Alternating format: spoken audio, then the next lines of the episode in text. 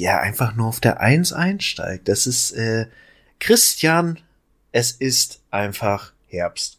Die Herbstdepression kickt, wir sind wieder am Start, wollten heute auch mal wieder so ein bisschen kurz halten, die ganze Nummer, weil wir beide viel um die Ohren haben, aber wollen natürlich auch nicht auf eine frische Folge Gepecht und Geschwafeltes verzichten. In diesem Sinne, moin ihr da draußen an den Empfangsgeräten und hi Christian. Hi Martin.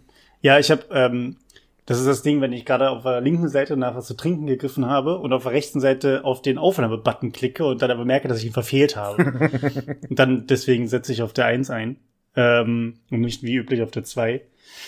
Ähm, ich habe aber mir auch schon direkt den Titel für die Folge aufgeschrieben, die Herbstdepression kickt. Also das ist schon, wir wollen mal gucken, wie positiv wir das Ganze jetzt gestalten. Ähm, aber man muss ja auch mal Erwartungen durchbrechen. Ne? Also jetzt denken die Leute, wir haben uns nur Themen überlegt, die total runterziehend sind und wir reden wieder darum, wie schlimm unser Leben ist. Aber im Endeffekt geht es um das kleine süße Pandas zum Beispiel. Oder rote Pandas, um mal ein bisschen Diversität reinzubringen. Oder große süße Pandas. Große, kleine, süße, rote Pandas. Jo. Äh, aber geht's. Äh, hast du Thema Herbstdepression? Ist das ein Ding bei dir? Nee, tatsächlich nicht, weil ich der Herbst ist meine Lieblingsjahreszeit und ich habe mir heute tatsächlich auf der Arbeit so eine, es gibt den einen YouTube-Kanal, ich weiß nicht, ob ich den nennen darf, ähm, der wie er oder sie das machen, weiß ich nicht. Auf jeden Fall haben sie immer irgendwelche Indie, Folk, random Musik von, äh, von Leuten, die sie einander schneiden für so zwei Stunden. Mhm.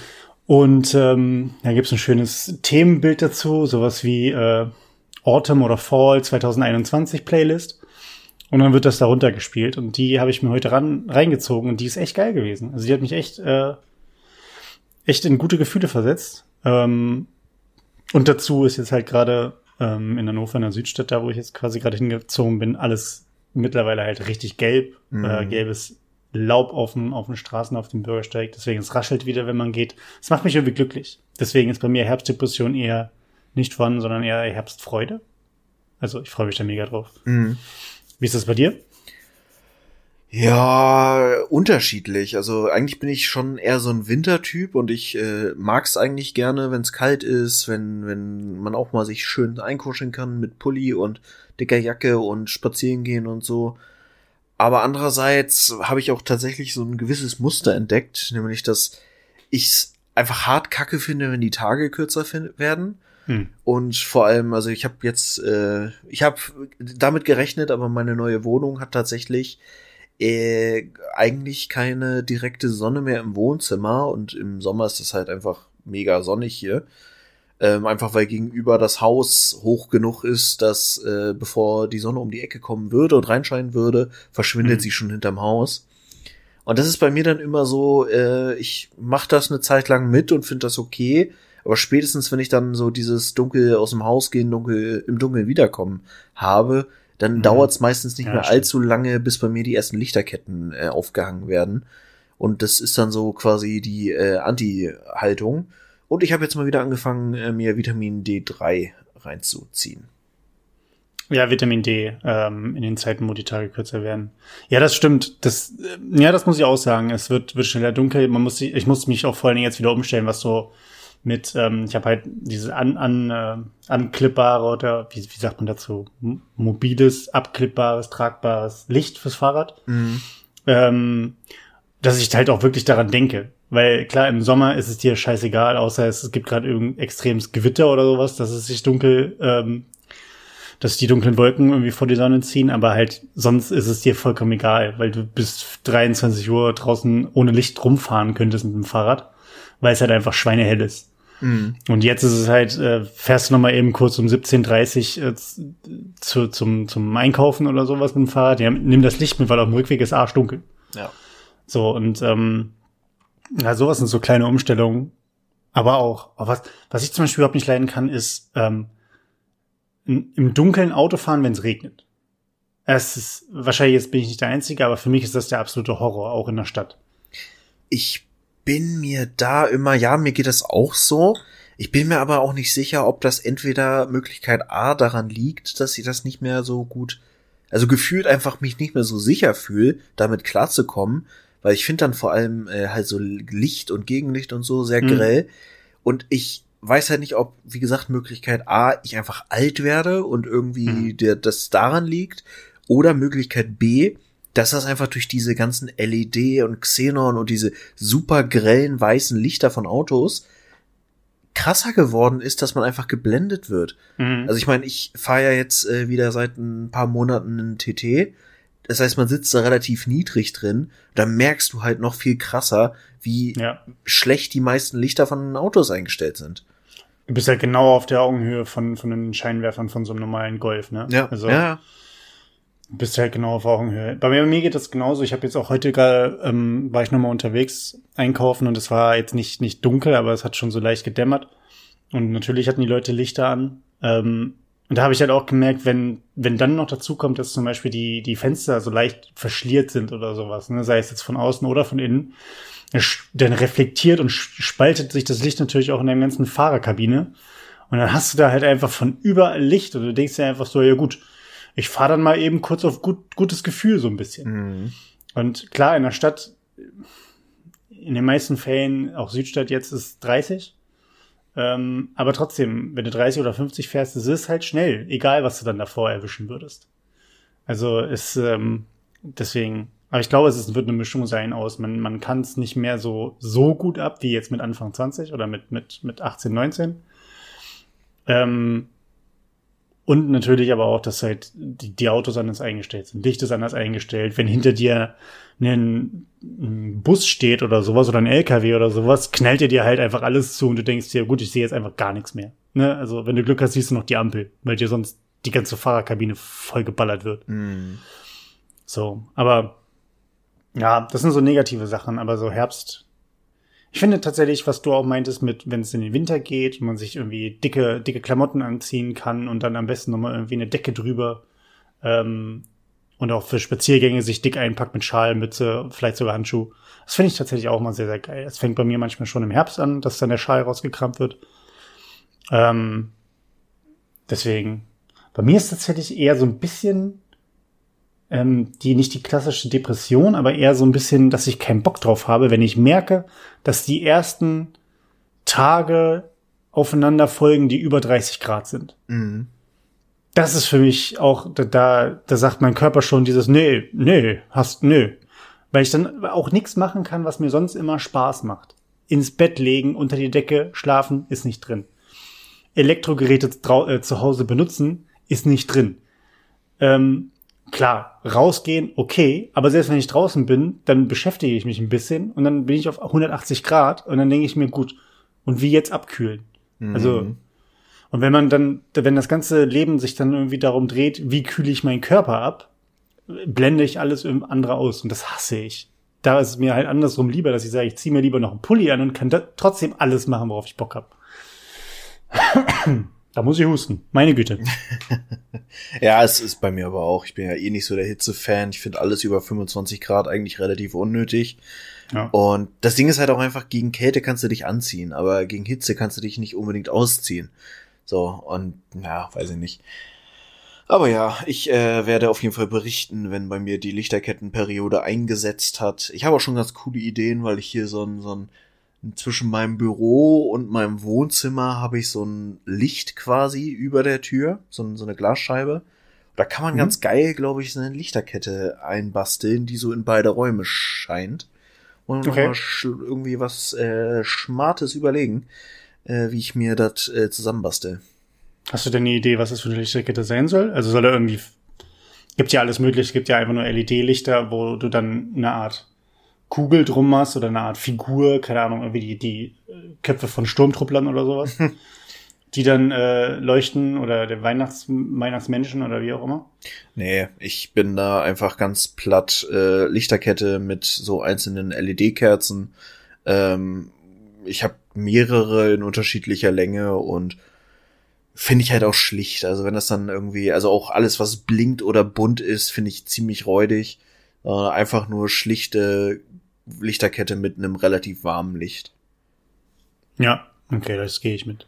Aber diese, diese, diese LED-Dinge, die halt einfach programmierbar eine, eine Stunde lang erstmal irgendwie das Gewitter abspielen und dann von vorne beginnen. Also, wo ich auch sagen muss, das verstehe ich nicht. Genau wie die, äh, die Eiszapfen, die simuliert werden Ja. durch das Licht, was von oben nach unten geht, wo ich auch denke, ja, die Illusion ist perfekt. So sehen Eiszapfen aus. mhm. Genau, das tun auch Eiszapfen, ja. Also, oh nee. Aber dafür, das ist halt das Geschäft hoch drei. Da geben halt Leute so viel Geld für aus. Und die Sachen, also ich meine, letztes Jahr ist ähm, Silvester ins Wasser gefallen. Das heißt, die ganze Silvesterfeuerwerksbranche ist halt ja irgendwie, oder auch die Partybranche. Wahrscheinlich haben die, haben die Raclette-Herstellenden einen Einbruch von was weiß ich wie viel gehabt, äh, weil keine Großpartys mehr gefeiert wurden. Ähm, aber es gibt ja so manche Branchen, die halt einfach davon noch mehr getreten sind. Ne? Also gerade diese Konsumgüter kannst du dir die ja trotzdem noch kaufen. Also Mhm. dieses Jahr wird auch wieder Feuerwerk verkauft, denke ich mal, oder glaube ich zumindest. Ähm, Weihnachtsbäume werden verkauft werden, Geschenkpapier, Lichterketten, den ganzen Kram, den, den kriegst du. Aber was ich jetzt halt auch neulich noch mal gesehen habe, halt auch so Sachen wie Oktoberfest findet nicht statt. Mhm. Äh, ich glaube, das zweite Jahr ja in Folge, oder ja.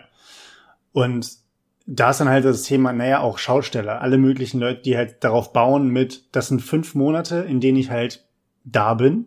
Da mache ich so viel Kohle, dass ich den Rest halt nichts mehr machen kann, wo keine Saison ist. Ist halt weg, ne? So. Ist halt was anderes, wenn du, wenn du darauf dein, dein Geschäftsmodell halt aufbaust. Ja. Wobei ich glaube tatsächlich gerade so dieser Deko-Schlons und so dieser Verbrauchswaren äh, These heute tatsächlich bei gemischtes Sack gehört, fand ich sehr akkurat. Es ist einfach ein riesen Geschäftsmodell, wenn du so diesen ganzen einmal Schlons, den Leute so für Partys und äh, Feste und so kaufen, irgendwie nachhaltig herstellst aus, keine Ahnung, Bio, Pappmaché, whatever und dann so diese klassischen Partyhüte und Hawaii-Ketten und diese plastikverseuchten Weihnachtsmützen und diese ganze Scheiße. Äh, wenn du die einfach nachhaltig irgendwie äh, gebacken kriegst, da ist, glaube ich, echt Musik drin. Kannst ja schon die Idee ähm, umsetzen, indem du äh, zum Beispiel Dinge halt ohne Elektrik ähm, oder Elektrik, ohne Ele äh, Elektrogitbamsel dazu ähm, Mhm. herstellst. Also wenn du jetzt hier wie an Halloween die Leute, die sich hier ihre Haarreifen aufsetzen, wo die beiden Teufelshörner drauf sind und die dann auch noch blinken.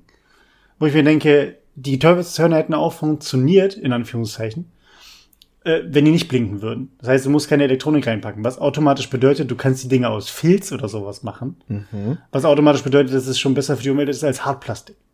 So. Also, die Leute brauchen halt dann, und das, da wäre jetzt die Frage, ob es das der Aspekt von Nachhaltigkeit ist, dass es ein Produkt ist, welches nachhaltig ist, wo man sich dann gar keine Gedanken drum macht, dass man sagt, okay, ich kann jetzt guten Gewissens kaufen und danach von mir aus auch entsorgen. Mhm. Oder ob es der Aspekt von Geld ist, wenn die Produkte ungefähr im gleichen Rahmen sind, könnten sie gekauft werden. Oder ob es der Effekt von Style ist. Wenn du wirklich ein so, eine so viel bessere Verarbeitung, einen so viel besseren Style in diesen Produkten hast, wenn du die Weihnachtsmütze machst, die einfach viel, viel cooler aussieht als alle anderen Billig-Weihnachtsmützen, kann die von mir aus auch 5 Euro kosten anstelle von 89 Cent äh, dann muss die auch nicht blinken, aber sie ist halt dann nachhaltig und das wird ausgegeben, weil der Style der ausschlaggebende Punkt ist. Mhm. Oder die Verarbeitung dementsprechend. Weiß ich nicht, ob, also was da halt genau bei den, ähm, bei diesen äh, saisonalen einmal benutzen und danach nächstes Jahr dasselbe Ding wieder kaufen Produkten äh, ziehen würde. Da weiß ich weiß ich nicht. Ich glaube tatsächlich fast jedes Derivat, was du gerade genannt hast, hat da so seine Zielgruppe, ne? Gibt halt die Leute, die irgendwie für 89 Cent am Grabbeltisch irgendwo bei einer Nunana oder so den Scheiß einfach mitnehmen, weil es gerade passt und denken, oh, die Mütze, die sieht aber ganz schick aus. Oder du Mhm. hast halt die Leute, die du über übers Marketing für den den Nachhaltigkeitsaspekt kriegst, so von wegen, wenn schon irgendwie dekorieren oder feiern mit Krams und dich vollbimseln, dann halt in nicht ganz so kacke, umwelttechnisch. Ja. Naja, wir können uns ja mal ein Geschäftsmodell überlegen, wo wir das produ- produzieren. Ähm, müssen wir überlegen, was wir machen. Ne? Also, ich meine, was haben wir? Wir haben Halloween, wir haben Weihnachten, wir haben ja, gut Ostern. Wir könnten theoretisch noch, weil wir auch international natürlich unterwegs sind, dann auch noch gucken, wie der. Es gibt ja so einen wahrscheinlich so einen internationalen ähm, Feiertagskalender, wo fast jeden Tag wahrscheinlich in irgendeiner Religion, Kultur, Glaubensgemeinschaft, irgendwas gefeiert wird. Mhm. Der Tag des Heiligen, ne, dann der Tag der Unabhängigkeit von Indien. Dann ist im nächsten Tag äh, wird der heilige Papagei in Brasilien gefeiert. Ich weiß es nicht. Ähm, und da müsste man dann dementsprechend alle Produkte, die damit in Verbindung stehen, hier ist Totenfest in, in, in Mexiko zum Beispiel. Santa Muerte. Genau, da wird dann dementsprechend, da setzen wir an. Das heißt, äh, unsere Produktpalette besteht aus 365 ähm, Kategorien quasi. Wir sind wie die, wie die Restaurants, die Schnitzel, Chinesisch, Flammkuchen, äh, Haxe, Eisbein, Pizza, Pasta, Lasagne und Auflauf gleichzeitig können und Gyros. Das klingt nach unserem Lieblingsrestaurant in der Nordstadt. Aber da können Ja. wir gleich noch die besoffene Idee, die ich, die ich äh, letztes Wochenende mit Leuten beim Rauchen hatte, auf der Party, auf der wir waren, äh, mit verfackstückeln. Nämlich ein äh, 365 Tage Adventskalender fürs ganze Jahr quasi. Dann machst du das einfach unter dem äh, Motto internationale Feiertage und hast halt immer irgendein Gebamsel für jeden Tag und halt immer eine kleine Story, von welchem Feiertag das in welchem Kontext steht. Finde ich eigentlich ganz lustig. Es würde auch auf jeden Fall, also es ist ja, hat ja auch einen Lerneffekt dann, ne? Also du lernst ja aktiv etwas und wie könnte man das machen? Hm.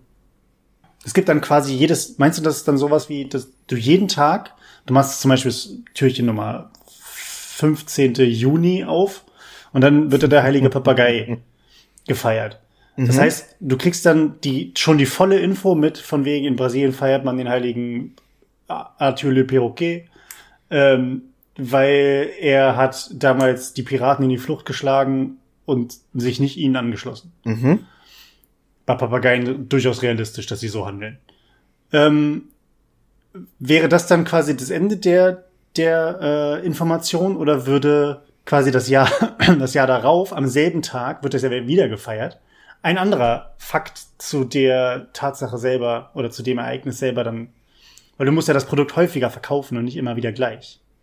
Ja, ist die Frage, oder man hat bestimmt auch so Doppelungen, aber ist die Frage, ob man überhaupt, das wäre eigentlich ganz spannend, ob man überhaupt ein ganzes Jahr voll kriegt oder ob es wirklich den nichtsnützigen Tag gibt in dem äh, Weltkalender, wo einfach gar nichts passiert auf der Welt, wo es einfach nur so ein, so ein klassischer Dienstag ist. Ein klassischer Dienstag. Das, naja, irgendwas wird da sein. Denn, also ich glaube schon, dass die Menschheit jetzt finde ich vielleicht historisch oder, oder traditionell bedingte Feiertage. Es kann durchaus sein, dass ein Tag wirklich kein, in keinem Land irgendein wirklich bedeutender Feiertag ist. Aber dann kommt sowas wie, das ist heute ist Tag des, der Nichtraucher. Wo man sich denkt, ja, brauchen wir. Unglaublich wichtig. Und der nächste Tag ist dann Tag der Raucher. Also ich weiß nicht. Ja, das, das Game wurde ja aber auch hart übertrieben. Also, ne, hier mit Schneeblo-Tag und sexistische Kackscheiße-Tag und wir retten die Welt-Tag. Äh, es ist, ist, Ja, dieses Fridays for Future, ich meine, dass es jeden Freitag ist, was, was bilden die sich ein, dass sie alle Freitag. Okay, lassen wir das. ähm, nein, nein, ist ja eine gute Sache. Wie sind wir hier eigentlich jetzt hingekommen? Wir sind, äh, wir sind, oh Gott, ich sammle erst meinen ganzen Staubsaugerinhalt aus meiner Tasche. Na gut. ähm, äh, wie sind wir hier hingekommen? Wir sind hingekommen über das Thema, über das wir als nächstes reden wollen. Ähm, das ist eine Überleitung, die man macht, wenn man nicht mehr weiß, wie man zu seinem Thema gekommen ist. Könnt ihr euch übrigens aufschreiben, gern geschehen. Über das Thema, über das wir als nächstes reden werden. Martin, du lässt dich tätowieren. Es ist, du hast schon einen fast voll tätowierten Arm, Oberarm, Schulter, Oberarm, Gelenk, Ba- Bereich. Und ähm, genau. Ähm, ja, was steht als nächstes an? Wo soll es hin? Was wird es werden? Wo lässt du es machen? Shoutouts gehen raus. Tatsächlich einfach relativ unspektakulär, muss ich sagen, weil wie du schon richtig erkannt hast, ich habe äh, sowohl einen äh, Oberarm, der außen zwei Tattoos hat und äh, innen ein relativ großes. Und das Ding war einfach, dass ich, äh, wann habe ich mich das letzte Mal tätowieren lassen? Irgendwann im Dezember 2019. Und der Plan war, weil wir nicht fertig geworden sind, die beiden Motive zu verbinden, Innen- und Außenarm, dass wir dann im März 2020 weitermachen. Ja, alles weitere kann man sich denken, hat dann halt nicht funktioniert. Und entsprechend bin ich jetzt seit fast zwei Jahren schon wieder äh, mit dem, also es sieht jetzt nicht so unfertig aus, aber ich habe halt sowohl vorne so am Bizeps, auf dem Bizeps, als auch hinten äh, auf dem Trizeps so ein Streifen, der einfach nicht verbunden ist, sondern der einfach leer ist. Und genau die Lücken werde ich jetzt schließen lassen. Ich weiß gar nicht so genau, was ich denke. Also ich irgendwie freue ich mich drauf, dass es weitergeht und dass so dieses ästhetische, es sieht vollständiger aus, äh, weitergeht. Aber andersrum, gerade weil es dann auch wieder sehr Richtung Achse gehen wird teilweise, habe ich nicht so Bock drauf, ehrlich gesagt. Also ich bin da so ein bisschen ambivalent gerade. Mhm. Aber ich bin, also ich will ja auch dann tatsächlich meinen äh, linken Arm komplett bis Handgelenk zum Sleeve machen lassen. Aber ich bin auch gerade absolut unkreativ, was die Fortführung des Motivs geht. Also es ist kein komplett zusammenhängendes Motiv, sondern es sind einfach nur so Sachen, die ineinander übergehen und so ein bisschen hm. sinnlogisch verbunden sind. Und, aber ich weiß halt noch nicht, gerade weil Unterarm ja doch relativ prominent ist, wie genau hm. ich da weitermache. Deswegen jetzt erstmal wieder eine relativ, auch für meine Verhältnisse, kurze Session von drei Stunden am Freitag. Mhm. Und dann, ja. Und das machst du bei deinem Tätowierer, deiner Tätowiererin des Vertrauens oder wechselt, wechselst du da dementsprechend? Nee, ist im Prinzip, also ich meine letzten zwei Tattoos, die beide am Oberarm sind, also quasi der untere Bereich des äußeren äh, Oberarms und der Innenarm sind vom gleichen Tätowierer. Der gute John bei äh, Hautdesign in Langenhagen äh, bekannt von Shoutout. bekannt von der nervigen äh, Radiowerbung. Ähm, auch gerne auf Radio 21. Aber nee, kann ich auf jeden Fall empfehlen, den Laden. Äh, super, super feste Tätowierer, super Gasttätowierer, guter Service. Also äh, meine Empfehlung habt ihr. Wir kriegen dafür übrigens kein Geld. Das ist Nur korrekt. So, falls jemand, der unseren Podcast hört, überhaupt auf die Idee kommen würde, uns zu verklagen. Im Gegenteil, ich ähm, bezahle ganz schön viel dafür. Wollte auch gerade sagen. Wie, sind, wie, wie haben das die, ähm, die beiden Damen von äh, Herrengedeck immer gemacht? Es gibt ja noch übrigens ganz, ganz viele andere TätowiererInnen. Ähm, die haben ja dann immer die Alternativen noch aufgezeigt, ne? nach dem Motto, ja, dann war ich beim Rewe. Es gibt natürlich auch noch ganz, ganz viele andere, wie Edeka und Rossmann. Ähm, so, so macht man das dementsprechend. Äh, man lernt, wir lernen ja von den Profis. Ähm, ja, finde ich halt mega cool. Äh, jetzt ist die Frage, wieso, also, wie gehst du an deine, ähm, ich glaube, das Thema hatten wir auch schon mal in einer der ersten Folgen ab, abgehandelt, aber wie gehst du an deine Motivwahl allgemein ran? Also lässt du dich spontan ähm, begeistern, dass du einfach nur mal Tattoo bei Google eingibst und die Bilder mal durchsuchst oder äh, sagst so, ey, ich lass dir freie Hand, Hauptsache es passt in das Konzept, was ich jetzt aktuell schon habe und inspiriere mich mal? Oder wie, wie gehst du da vor? Hast, hast du irgendwelche Präferenzen oder irgendwelche Bereiche, wo du sagst, auf gar keinen Fall ein Hello Kitty Einhorn, ähm, aber auf jeden Fall, also wenn es schwarz ist und und und äh, aussieht wie, als hätte es jetzt gerade den den Nazgul gefressen, dann ist es cool. Ganz unterschiedlich tatsächlich. Also ich habe äh, ein Tattoo, was einfach quasi ein Copy-Paste-Tattoo von einem Artwork von einem Album ist, von einem Inflames-Album. Äh, ich habe dann quasi ja ein Motiv, was ich so relativ kurzfristig äh, mit meinem Tätowierer damals besprochen habe. Ich hatte, er, das war einfach auch, er hat mir nichts gezeigt, sondern hat mir einfach nur eine Idee quasi erzählt, die er hat. Und ich habe sofort gesagt, weil es in meinem Kopf sofort Klick gemacht hat, äh, gesagt, yo, machen wir. Und dann hat er eine Skizze dazu gemacht. Ich war begeistert und seitdem habe ich jetzt mein Boot auf dem Oberarm. Ähm, dann kam irgendwie relativ kurz danach die Idee, dass ich Hogwarts haben möchte. Auch aus einer bestimmten Perspektive, so mit diesem über den See hinweg. Ist, glaube ich, mhm. das äh, Titelbild von einem der Bücher. So in diesem Comic-Stil. Weil ich einfach, ne, ich habe außen das Boot mit Wasser, ich habe in jetzt Hogwarts quasi mit Perspektive Wasser. Und das ist halt genau der Kniff, dass dieses Wasser dann verbunden wird. Mhm. Und das sieht doch mega cool aus. Also von der, also finde ich von, ähm, von der Perspektive. Es ist echt gut gelungen. Ja, danke. und gerne, gerne. ich habe mir auch schon äh, auf der Wade habe ich ein Wanna-Do, was ich einfach von der Tätowiererin mega cool fand. Und ja, also. Ein was? Ein Wanna-Do. Wie, was ist das? Es ist im Prinzip einfach ein fertiges Design. Hat, haben viele Tätowierer, so. gerade weil Instagram ja ein Riesending ist bei dem Ding. Nach dem Motto, das habe ich gezeichnet, das will ich auf jeden Fall irgendjemand mal draufhauen. Genau. Und ein Genau. wanna do. Okay, okay, verstehe. Ja. Ja, also ich weiß nicht, ich bin auch tatsächlich immer noch nicht selber so ganz sicher, ob ich komplett, ich habe ja so einen Black and Gray Stil äh, auf dem Oberarm und einen Fineline Stil auf der Wade. Ob ich komplett bei einem dieser Stile oder so irgendwie bei ähnlichen Derivaten davon bleibe. Ich finde zum Beispiel auch immer wieder, wobei das mit farbigen Tattoos ja anscheinend auch schwierig wird ab nächstem Jahr. Gibt ja eine, so eine neue komische EU-Verordnung, die fast alle Tattoofarben verbietet. Ach ja? Hm, ja, ja, es äh, ist auch, auch so ein krasses Ding. Äh, informiert euch da ruhig mal, wenn euch das Thema wichtig ist.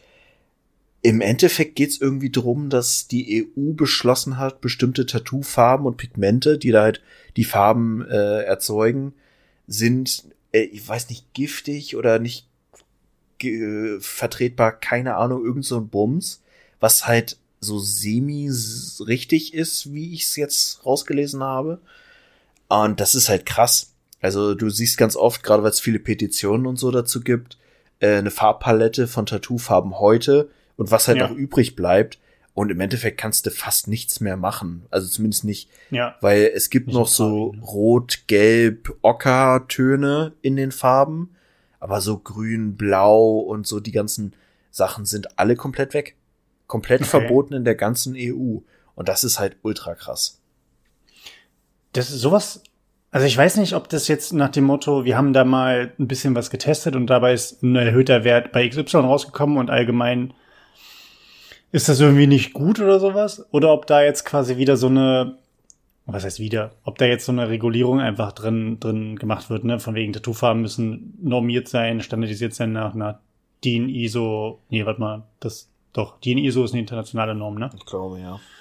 ähm, nach DIN-Norm irgendwie keine Ahnung was. Und auf der einen Seite, ja, ich find's auch kacke.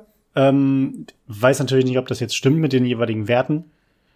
Oder auch mit den Tests, wie die durchgeführt wurden, mit welche, welche Testgröße, welche Samplegröße, wie auch immer.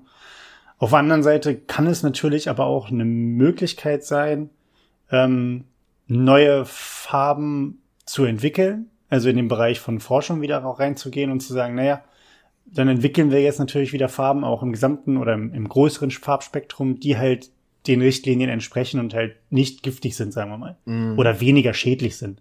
Also die Chance ist ja natürlich da. Inwieweit das aber überhaupt legitim ist, dass das so jetzt reagiert wird. Naja, gut. Ja. Aber da werden auch die Fachleute sich natürlich damit auseinandersetzen und auch diejenigen, die äh, das mal. Ist Tattoo, ist, fällt mir gerade auf, bevor du weitermachst, ist Tätowierer in ähm, außerhalb von Deutschland ein anerkannter Beruf? Weil wir haben ja in Deutschland das Problem, dass es halt kein anerkannter Beruf ist, ne? Ist doch immer noch der Status, oder? Ja, ja, ist so. Also ich glaube, inzwischen gibt es zumindest sowas ähnliches wie eine Ausbildung dazu, aber ich glaube, das ist noch nicht so IHK-zertifiziert anerkannt, Blums. Ähm, na gut, ich, anerkannte Berufe in der Form gibt es ja gar nicht so häufig auf der Welt. Hm. Insofern weiß ich nicht, ob sich die Frage dann überhaupt stellt oder ob das einfach quasi, du bist halt Tätowierer, du verdienst Geld damit, das wird so und so versteuert, Attacke. Ähm, Ja. Keine Ahnung, weiß ich nicht, habe ich ehrlich gesagt keinen Plan von. Ähm, ja. Ja, ja, okay, aber es kann ja vielleicht jemand, wir haben ja durchaus internationale ZuhörerInnen. Hello, welcome to the, to the Pech und Schwafel Podcast. uh, my name is Christian and I am your host tonight. Nee, ähm, kann da ja jemand ja mal schreiben oder mal, wir können ja auch einfach mal googeln, ob es sowas gibt. Vielleicht ist es ja in anderen Ländern, wie bei so vielen, was so Anerkennung und Zertifizierung angeht, gibt es ja auch durchaus Länder, die uns da ein bisschen was voraus sind. ja. Na gut, äh, wo hatte ich dich unterbrochen? Wo waren wir gerade? Ach so, ja, äh, ich bin halt immer wieder auch am überlegen, ob ich mir irgendwie, keine Ahnung, ich finde so asiatische Stil-Tattoos, japanische Stil sehr Mhm. cool. Ob ich mir, Koi-Karpfen oder wie? ja, genau, Koi-Karpfen, Drachen, Samurai, diese Masken gibt's ja ganz viel. So Mhm. typische Motive. Finde ich halt unfassbar ästhetisch und es gibt so geile Tätowierer, die das halt richtig gut drauf haben. Und ich ab und zu denke ich so drüber nach, so lässt sie dir keine Ahnung. Ich würde zum Beispiel cool finden, mir einfach äh, mein anderes Bein, so ein Sleeve von Knöchel bis Knie etwa machen zu lassen, komplett Mhm. in dem Stil, so quasi jetzt als eigenständigen Bereich und äh, thematisch halt Tattoo-mäßig. Aber dann denke ich mir halt auch, dann bist du irgendwie doch so ein äh, schneeweißer Kartoffeltyp mit einem asiatischen Tattoo-Bein. Das ist auch nur so semi passig auf einer gewissen Ebene. Keine Ahnung, ich habe da immer keine finale Meinung zu, ob man jetzt irgendwie, weil man es cool findet, machen sollte oder ob man sagt, es passt irgendwie auch nur so, es geht so gut zu einem, weiß ich nicht. Ja, nicht, dass dir dann vorgeworfen wird, dass du äh, kulturelle Aneignung betreibst. Im Extremfall, ja, wobei ich das auch immer noch ein sehr schwieriges Thema finde. Also zum Beispiel sehe ich nicht so ganz dieses Thema mit äh, blonden Menschen und Dreadlocks oder generell weißen Menschen und Dreadlocks. So. Dass sie das tragen oder dass sie es nicht tragen sollten? Ja, genau, dieses, dass ihnen vorgeworfen wird, es wäre kulturelle Aneignung. Hm. Ja, wir müssen jetzt keinen, keinen großen Rant aufmachen. Ist halt, äh, ist halt ein Thema, wo, wo sich die Meinungen echt spalten. Mhm. Wo ich, wo ich auch sagen muss, wo beide Seiten halt durchaus legitime Argumente haben, aber eigentlich wir gerade den Mittelweg ja gehen, indem wir sagen, jeder soll das tragen und anziehen und Haare, Frisur tragen und Haare färben und was auch immer sich ausleben, wie er oder sie möchte. Ja. So. Ähm, solange es halt nicht auf, auf direkte physische ähm, verletzen, physisch verletzende Kosten einer anderen Person geht. Also wenn ich jetzt mit wenn ich jetzt äh, mir Samurai-Schwerter an meinen an meinen Zopf binde äh, und damit dann erstmal in der, in der U-Bahn ein bisschen Headbange, dann könnte das durchaus was sein, was nicht so äh, gut für die, für mein gesellschaftliches Zusammenleben ähm, meiner Mitmenschen ausgeht oder wie das ausgeht. Aber das Tragen von Dreadlocks von Weißen, come on. Also, na gut. Ich weiß jetzt nicht, ob der Vergleich so funktioniert, aber ich glaube, nein, so ich weiß, was du das meinst. eine Übertreibung, aber wie gesagt, es geht halt darum, wenn es wenn es einer anderen Person, die neben dir steht, äh, körperlich nicht wehtut ähm, und niemand verletzt wird und jeder seiner Wege geht, dann ist dann ist das vollkommen fein, auch was du für ein Tattoo hast. Ähm, ja, okay, bei Tattoos müssen wir auch wieder die Ausnahme machen. Wenn du jetzt Hakenkreuz auf, auf dem Arm trägst, dann sollte man da dementsprechend auch schon was gegen tun, ne? Yes. Aber das ist ja auch ein anderes Thema als kulturelle Aneignung. Ähm, gut. Ähm, Martin, wir wollten noch ein bisschen über dich reden. Und zwar, du willst dir nicht nur ein Tattoo machen lassen. Mhm. Äh, also, oder sagen wir mal so, wenn du dir noch ein Tattoo machen lässt, bist du noch viel, viel mehr der härteste Typ an der Uni Hannover. Also du bist ja jetzt schon der härteste Typ. Nicht nur wegen den Tattoos, aber die helfen. Die verschaffen dir Respekt. Und ähm, wenn du dir jetzt noch ein Tattoo machen lässt, verstärkt das diesen Effekt natürlich noch. Weil mehr Tattoos, mehr Respekt. Das ist die Gleichung. Ähm, ist übrigens ein Zitat von einem Sportmoderator, der tatsächlich irgendwann mal bei einem Spiel sagte, über einen Verteidiger von Hannover 96, äh, Pogatetz hieß der damals. Ähm, der halt auch die Arme tätowiert hatte. Und da hat der Kommentator tatsächlich gesagt, äh, ja, das ist ein beinharter Verteidiger. Mit diesen Tattoos verschafft er sich Respekt auf dem Platz. Ähm, ja, so viel zu dem Thema. Auf jeden Fall, du gehst wieder zur Uni. Wie ist es so? Ich gehe wieder zur Uni und äh, ja, habe ich tatsächlich vorher gar nicht so bewusst drüber nachgedacht, aber ich habe ja jetzt quasi direkt die große Rückkehr des Homecoming der Präsenzlehre mitgenommen weil es ist ja jetzt das erste Mal seit Corona, dass es wieder Präsenzunterricht gibt in der Leibniz-Uni Hannover. Es ist mhm. komisch. Also, ja, also aus vielerlei Hinsicht halt auch komisch, weil für mich einfach ne, eine Weile raus und irgendwie auch merke ich zunehmend, ich mache jetzt ein Seminar zum Thema Change, was ich halt auch wirklich aus meinem beruflichen Kontext und weil ich ja auch äh, in, in meiner angehenden, irgendwann mal startenden äh, Weiterentwicklung äh, jobtechnisch gebrauchen kann. Mhm. Und für mich ist Change einfach was, was, was ich, ich weiß sofort, woran ich bin. Ich habe einen gewissen theoretischen Background, den will ich halt vertiefen, deswegen bin ich auch da. Aber ich habe so viele Change-Prozesse, die einfach scheiße gemanagt wurden oder gar nicht betrachtet wurden als Change-Prozess, jetzt schon mitgemacht in den letzten Jahren meiner, meiner beruflichen Laufbahn. Und das ist so, weiß ich nicht, der Lerntransfer ist da relativ schnell und sich da reinzudenken ist halt relativ schnell. wohingegen viele Leute, mit denen ich jetzt in dem Seminar sitze, wo viele auch einfach aus diesem Kontext Berufsschule kommen und irgendwie, ja, für die ist das einfach sehr weit weg. Und das macht es halt schwer, da irgendwie inhaltlich drüber zu diskutieren und auch voranzukommen. Ähm, ja, weil, weil man muss sich dann immer sehr stark an Beispielen und Bildern orientieren. Und bei mir klickt es ziemlich schnell und bei ein paar anderen auch. Aber halt irgendwie die Diskussion ist relativ schleppend. Und du hast halt die Corona-Maßnahmen. Und das muss man sagen, ist alles so semi gut durchdacht. So, du hast eine Einlasskontrolle, da musst du dein Impfzertifikat vorzeigen. So, dann hast du diese typische Trennung. Es gibt ein Treppenhaus, was für hochgehen und eins für runtergehen äh, gedacht ist. Mhm. Du hast so komische Geräte, die mir auch nicht so richtig verlässlich vorkommen, in den Seminarräumen äh, stehen, wo einfach so ein Wert drauf ist. Der startet in der Regel, wenn du reinkommst, bei 400 und je verbrauchter die Luft dann ist, desto höher steigt das Ding und bei 1000 ist dann der Wert, wo du die Fenster aufreißen musst. Das heißt, da hast du eine mhm. Pause. Das ist, wenn es gut läuft, so ungefähr die Hälfte des äh, von von so einer anderthalb Stunden Seminarszeit. Aber wenn es nicht gut läuft, dann halt auch nicht. Dann lüftest du da okay. irgendwie ein paar Mal öfter. Und das sich halt nicht vom Platz weg bewegen, das macht Gruppenarbeiten oder so Murmelrunden oder irgendwas methodisches halt sehr schwer. Das heißt, du hast dann irgendwie gezwungenermaßen nur so frontal äh, Präsentationen mit ein bisschen Diskussion drumherum. Also es ist nicht ganz durchdacht, nicht ganz zu Ende gedacht. Ich hatte echt jetzt gerade, ich war jetzt letzten Dienstag da, äh, gestern, ähm, hatte ich äh, auch so den Gedanken, du könntest gerade in einer Online-Lehre mit Teams oder irgendeinem anderen Moderationstool viel mehr machen, viel mehr mhm. interaktiv gestalten, als wenn wir jetzt hier auf dem Arsch sitzen und gemeinsam auf eine PowerPoint gucken und die Maske aufsetzen müssen, sobald jemand seinen Platz verlässt. Ja, diese, also es ist halt, ich muss sagen, da war ich, bin ich aber auch erst hingekommen, nachdem ich aus der Uni raus war. Ähm, wir haben zwar die ganze Scheiße gelernt damals ja im Studium mit, naja, Unterricht interaktiv gestalten.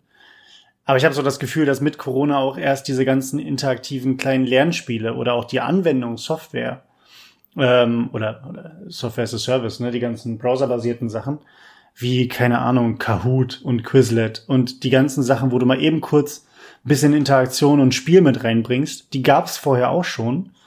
Aber gerade im deutschen Raum war das so ein bisschen stiefmütterlich. Mhm. Was heißt ein bisschen stiefmütterlich? Ist es ja auch immer noch. Aber ich glaube, es wird jetzt mehr, mehr verwendet.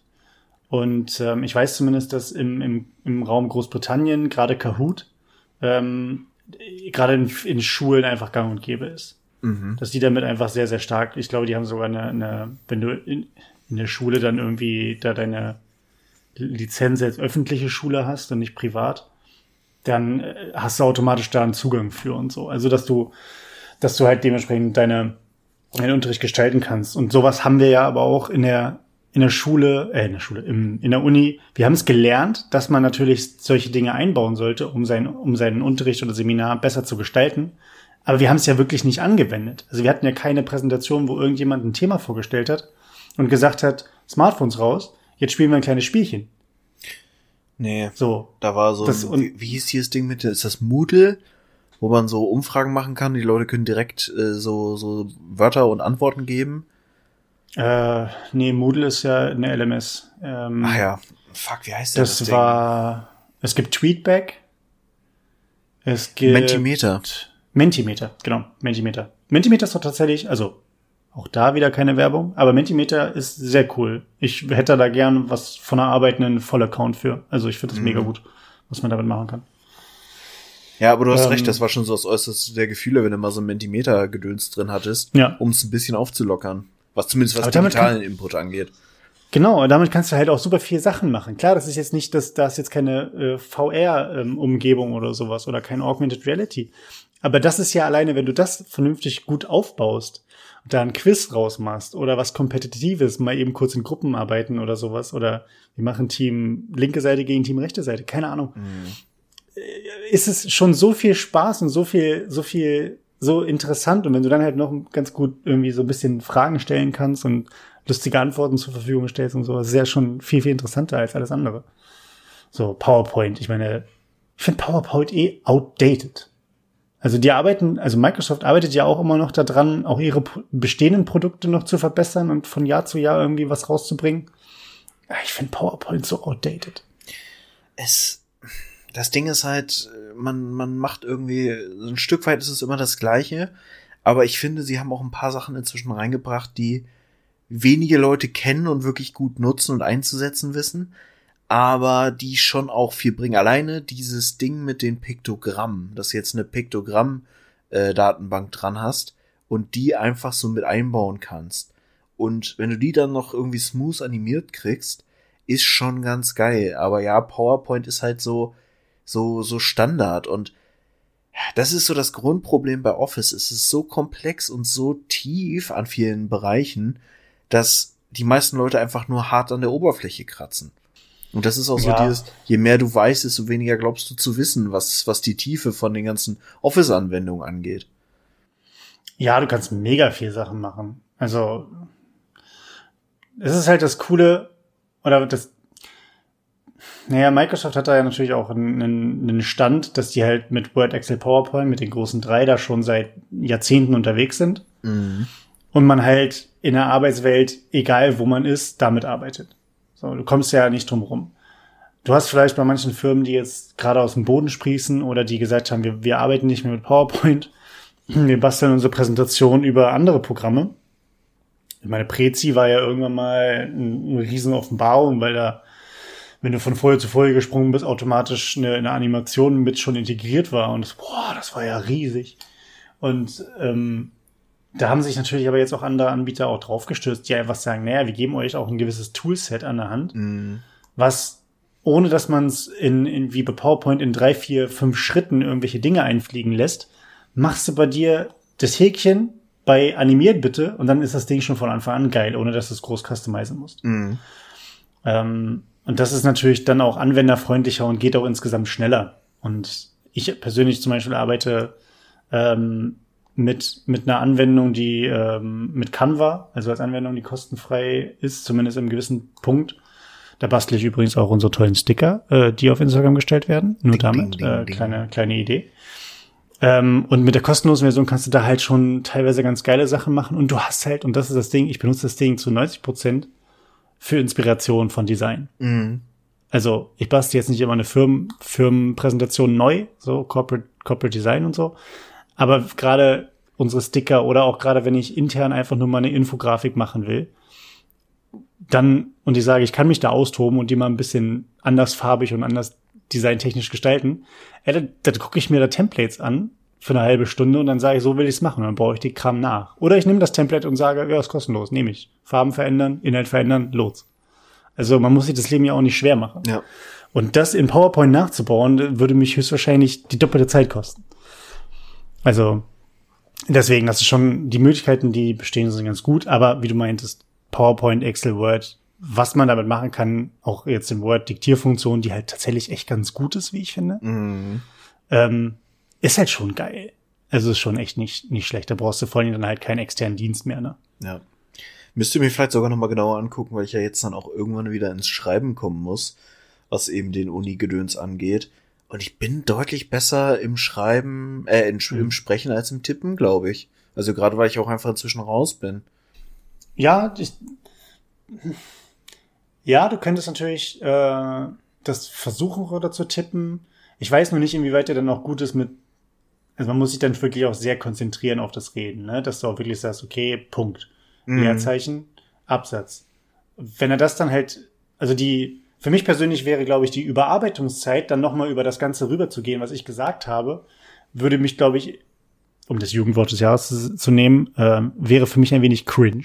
Hm. Ähm, um, weil ich, also ich mag ja eh schon meine Stimme nicht und wenn ich selber Sachen schreibe, ist es auch meistens so diese, ja, okay, weg, liest das irgendjemand anders, aber bitte nicht ich. Weil äh, ich dann immer irgendwelche Fehler finde oder irgendwie eine scheiß Formulierung, die ich dann einfach so hab stehen lassen. Ähm, Deswegen da dann wahrscheinlich rüber zu gehen, wäre für mich wahrscheinlich der Tod.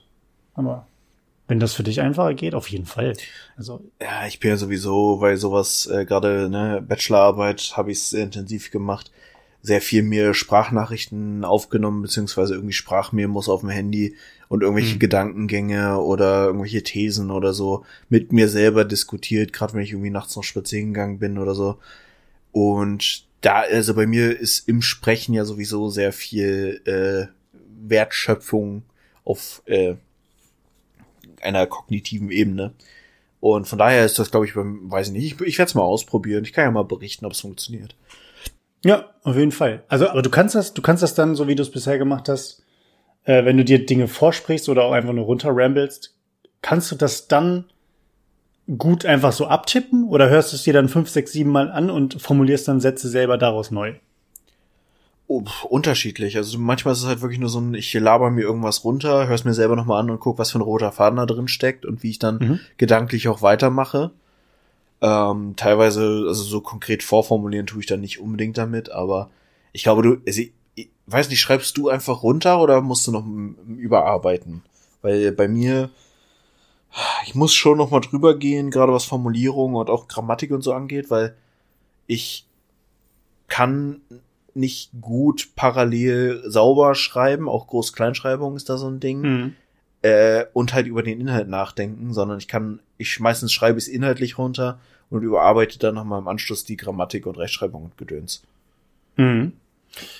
Ähm, ich weiß gar nicht, wie ich das mache. Ich brauche immer grundsätzlich sehr lange eigentlich, um zu schreiben, mhm. weil ich mei also ich mache es meistens so, dass ich, äh, wenn ich einen Gedanken oder wenn ich etwas runterschreibe, und der Satz mir von Anfang an gefällt, lasse ich ihn halt auch stehen und dann wird der auch eigentlich in den meisten Fällen nicht mehr verändert. Ähm, wenn es aber so ein Ding, so ein Satz ist, wo ich sage, die Formulierung war okay, dann schreibe ich den Satz, der danach kommt und dann denke ich mir, fuck, den hast du jetzt aber irgendwie in einer gewissen Art und Weise anders formuliert oder der klingt anders, dann muss ich den Satz davor sofort verändern. Also das mache ich dann auch sofort und lass nicht erst das stehen, schreib die Seite zu Ende und gehe dann nochmal da drüber, sondern ich mache es dann in den meisten Fällen sofort. Mhm. Und bei mir gerade, also bei wissenschaftlichen Arbeiten eher weniger, aber gerade wenn ich ähm, frei schreibe, was ich auch gerade wieder tue, ähm, komme ich in die Situation, dass ich während ich den Einsatz schreibe, schon zwei Schritte weiter denke, was ich, wo ich hin will. Und damit ich das nicht vergesse, mache ich mir drei, vier Leerzeichen und schreibe dann da quasi so zwei, drei Sätze weiter, wie das mhm. dann enden wird. Oder enden, in Anführungszeichen, oder irgendeinen Einschub. Und irgendwann habe ich dann auf einer DIN A4-Seite irgendwie so sechs, sieben Sachen, die immer mit Leerzeichen getrennt werden und die ich dann irgendwie zusammenschieben muss. Ähm, klappt bisher aber eigentlich ganz okay. Ähm, da passieren natürlich aber auch Fehler, aber ich muss in den meisten Fällen Dinge auch sofort korrigieren, nachdem ich sie geschrieben habe, wenn sie mir nicht gefallen. Ja. Ähm, ja. Ich bin ja auch immer noch der Meinung, dass äh, Dinge schreiben, tippen oder irgendwie zu Papier bringen eine enorme Einschränkung ist, weil man da schon wieder so viel Reibungsverlust hat. Also mag so ein bisschen Selbstüberschätzung sein, aber ich finde, Dinge sind in meinem Kopf oft sehr viel intelligenter und gehaltvoller als das, was schlussendlich auf dem Papier dabei rauskommt. Wo man es halt ja. in diese beschränkende Papierform bringen muss. Und ja, ich glaube, wenn es dann irgendwann so richtig schöne Gehirnchips gibt, die direkt Gedanken irgendwie abbilden können, abgreifen können, wird auf jeden Fall eine, ein Fortschritt sein. Gehirnchips und Talentchips, da, dafür bin ich. Äh, das Prinzip Talentchip ähm, ist tatsächlich aus dem einen Pen and Paper, was ich, was ich, wo ich Spielleiter bin. Mhm. Da schiebst du dir einfach, sagen wir mal, du bist jetzt einfach irgendeine Person, du hast ja natürlich gewisse Skills, hast dir Sachen angeeignet. Du kannst aber gewisse Fähigkeiten erlangen, indem du dir ein Talentchip in dein, dein Gehirn knallst. Sowas wie, ich kann keinen Helikopter fliegen, beispielsweise. Mhm. Dann, wie bei der Matrix, von wegen ich brauche ein Programm für Helikopter A37, 53, 57, schiebst du dir das, von mir aus, du kannst es auch spezialisieren auf den jeweiligen Helikopter, kannst aber auch sagen, einfach nur Helikopter fliegen und dann hast du einen gewissen Grundwert für Helikopterfliegen mhm. in dem Pen and Paper. Bist dann halt natürlich nicht so gut wie jemand, der das zum Beispiel gelernt hat oder der, der Pilot ist, so. Ähm, aber du kannst zumindest Grundfähigkeiten oder sowas wie Schlösser knacken. So, mhm. zack, ab in den Kopf geschoben und dann kann ich zumindest, hab meine Chance erhöht, ohne die Talentsoftware zu haben. Die Idee finde ich eigentlich ganz interessant. Natürlich halt Endzeit und ne, spielt im Jahr 2000 noch was. 2045, äh, glaube ich. Nee, 75. Mhm. Oh, ich weiß gar nicht. Ja, gut, sollte ich wissen, aber egal.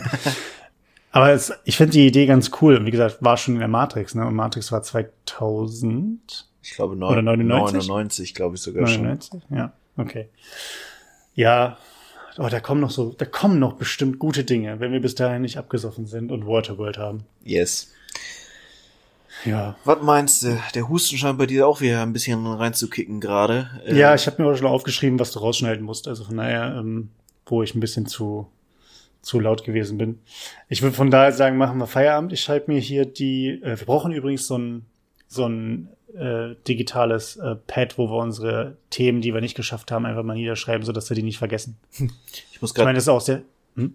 ich muss gerade an den Themenschädel von äh, den der Sprechstunde denken. Ja, ja.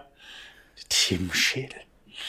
Ähm, ja, wir brauchen wir brauchen einen digitalen Themenschädel. Schementedel, Themenschemel. Ein The Ein Themenschemel finde ich gut. Themenschemel. Ich hatte auch gerade diese Befürchtung, ich habe einen Schlaganfall oder so. Gut.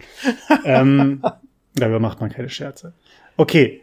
Nächstes Mal können wir ja schon mal vorausschicken, was wir uns dann dementsprechend, wo wir uns dann nicht dran halten, wahrscheinlich nächste Runde. ähm, wir werden uns drüber unterhalten über ähm, äh, Microsoft, über unsere Erfahrungen, die wir bisher gemacht haben und gewisse Produkte, die in Anführungszeichen verbessert werden. Ähm, und auch das Thema, und da habe ich dir auch gerade schon eine WhatsApp-Nachricht geschickt, ähm, zum Thema Serious Games und frei verfügbare Learning-Apps. Ähm, sehr interessantes Thema. Mhm. Und da werden wir nächste Woche, vielleicht in zwei Wochen, je nachdem, wenn wir mal wieder zusammenfinden, wieder drüber reden. Jo. In Äh, dem Sinne, ich werde auf jeden Fall schon mal ein bisschen testen bis dahin, weil ich dieses Thema Hm. Serious Gaming und Lern-Apps und so relativ äh, leicht zu konsumierende Lerninhalte finde ich ja sowieso sehr spannend. Von daher werde ich mich da auf jeden Fall mal mit äh, beschäftigen. mega gut. Teilweise sind davon Dinger, kleines Sneak Preview, echt geil programmiert. Natürlich auch mit Know-how und mit Geld und von Agenturen, die das auch können. Aber ich bin dadurch auch tatsächlich jetzt in meiner Recherche, weil ich das für die Arbeit brauche, auf Agenturen gestoßen, die halt wirklich auch sagen, wir machen Serious Games mit Bildungsinhalt. Also mit Bildungskontext tatsächlich. Und äh, das sind auch Unternehmen halt, die in Deutschland ansässig sind und da sitzen und die übernehmen von der Konzeption ähm, bis hin zum, zum, zur Animation, zum Grafikdesign etc. nahezu alles. Klar, du musst das grundsätzliche Konzept im Kopf haben und wissen, worum es geht. Ähm, aber das kann, glaube ich, für Unternehmen auch ein geiler Prozess sein, Dinge äh, nicht komplett einfach nur fertig zu kaufen oder auch selber zu basteln, sondern das in Hände von Leuten zu geben, die ähm, da jahrelang Erfahrung haben und da gutes Know-how haben. Ja. Ähm, in dem Sinne, freut euch auf die nächste Woche. Ich möchte dir aber noch kurz was über ähm, ein Tier erzählen, Martin. Dieses Tier ist der absolute Hammer. Mhm. Äh, dieses Tier, wir können ja mal ein kleines Quiz draus machen, Gamification und so. Ähm, dieses Tier lebt in Teilen Zentral und Zentral und Südost, nee, Südostasien wäre falsch. Sagen wir, wir sind Zentral- und Südasien. Mhm. Ähm, dieses Tier lebt äh, vorwiegend in Gebirgen. Mhm. Äh, also ab einer Höhe von, ab einer Höhe von, ich glaube, es fängt bei zwei, 2000 Metern fängt das Tier an. Ähm, gut, geht auch weiter runter, aber eher seltener. Ist eher tatsächlich in, in lüftigen Höhen äh, unterwegs. Dieses Tier hat Fell. Und zwar so viel Fell, das ist noch nicht die Tiertrivia, ähm, dass auf einen Quadratzentimeter 4000 äh, Haarfollikel kommen. Ui. Bei uns Menschen übrigens äh, pro Quadratzentimeter äh, 160 bis 300 ähm, auf dem menschlichen Kopf. Ähm, von daher sehr dichtes Fell braucht das Tier natürlich auch in der Höhe. Es handelt sich um eine Großkatze. Es handelt sich um den Schneeleopard. Geil. Der Schneeleopard ist ein richtig geiles Tier. Nee, ich habe tatsächlich eine Doku gesehen äh, von National Geographic, wo das Leben in den Bergen gezeigt wurde und unter anderem, ähm, wie gesagt, im Himalaya-Gebirge und äh, das Altair-Gebirge, was ja, glaube ich, in Russland ist. und auch Teilen von Indien ist der auch ansässig. Ähm, und der Schneeleopard ist so krass drauf.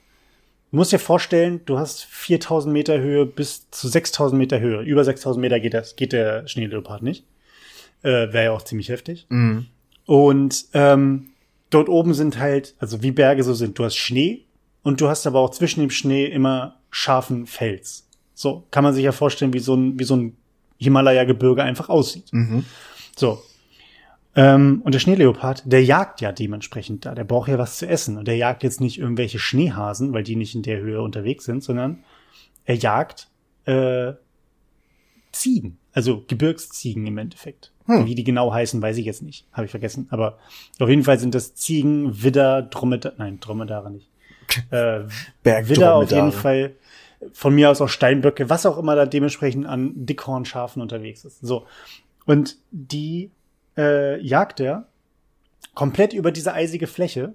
Und wenn er eine gepackt hat, und das fand ich so krass, und da kann ich, kann ich auch gerne nochmal gleich den Link nochmal raussuchen, dass wir den ähm, in die Infobox stellen, äh, gibt es eine Szene, wie der Schneeleopard sich so eine Ziege greift. Die Ziege ist übrigens genauso groß wie er.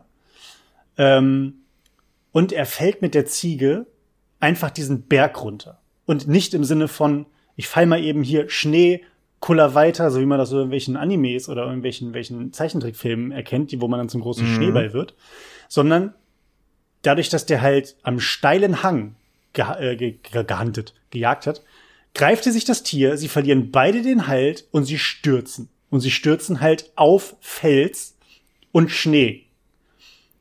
Und das sieht so heftig aus und es ist nicht einschätzbar, wie tief sie fallen. Und dann sagt der, sagt der Moderator tatsächlich, ja, den Sturz ähm, äh, von 60 Metern, die sie runtergefallen sind, äh, hat er schwer verletzt überlebt. Das heißt, die Ziege war sowieso tot, Mhm. aber dadurch, dass er die Ziege nicht losgelassen hat. Das heißt, er hatte sie an der Gurgel und er und die Ziege zusammen sind 60 Meter durch, durch auf Gestein und auf Schnee draufgeknallt und runtergefallen und bestimmt dann noch mal so 200 Meter weiter geschliffen worden, quasi, den Berg runter, bis sie irgendwann zum Stehen gekommen sind. Mhm. So krass. Wie gesagt, das Video verlinke ich da. Oder können wir verlinken. Ähm, und das Tolle an Schneeleoparden ist, die sind so widerstandsfähig, dass sie so einen Sturz nach zwei Tagen Ausruhen einfach weggesteckt haben und weitermachen können. Abgefahren. Also Ja. in Anbetracht dessen, in was für lebenswidrigen Gegenden die tatsächlich ja vorkommen, so als natürlich ein Lebensraum, ist, ist Ja. klar, dass sie einfach die härtesten Masada-Fucker unter der Sonne sein müssen. Aber ey, das, das ist schon heavy. Muss man überlegen, 60 Meter, wenn du ähm, auf dem 10-Meter-Turm bist und da erstmal einen Bauchklatscher machst. Auf Felsen. So, auf Felsen. Und das mal sechs. so. Das ist halt echt heftig. Aber deswegen guckt euch das Video an. Ich, mir stand der, der Mund sperrangelweit offen und ich dachte mir, das kann doch gar nicht sein. Aber funktioniert anscheinend. Geiler Scheiß. Ja. In dem Sinne, seid wie ein Schneeleopard. Ja, wir sollten alle mehr sein wie ein Schneeleopard. Ja, unser Quickie, ich war mit 56 Minuten Schätzung gar nicht so schlecht, fällt mir gerade auf. Äh, von daher würde ich sagen, wir machen den Laden hier zu. Äh, In der Tat. Seid, äh, bleibt, bleibt stabil, seht zu, dass ihr die Herbstdepression übersteht. Denkt immer dran, es wird auch wieder Sommer. Und dann hasst ihr die Eben. Hitze. Und bis dahin, wir haben euch lieb. Schüsseldorf.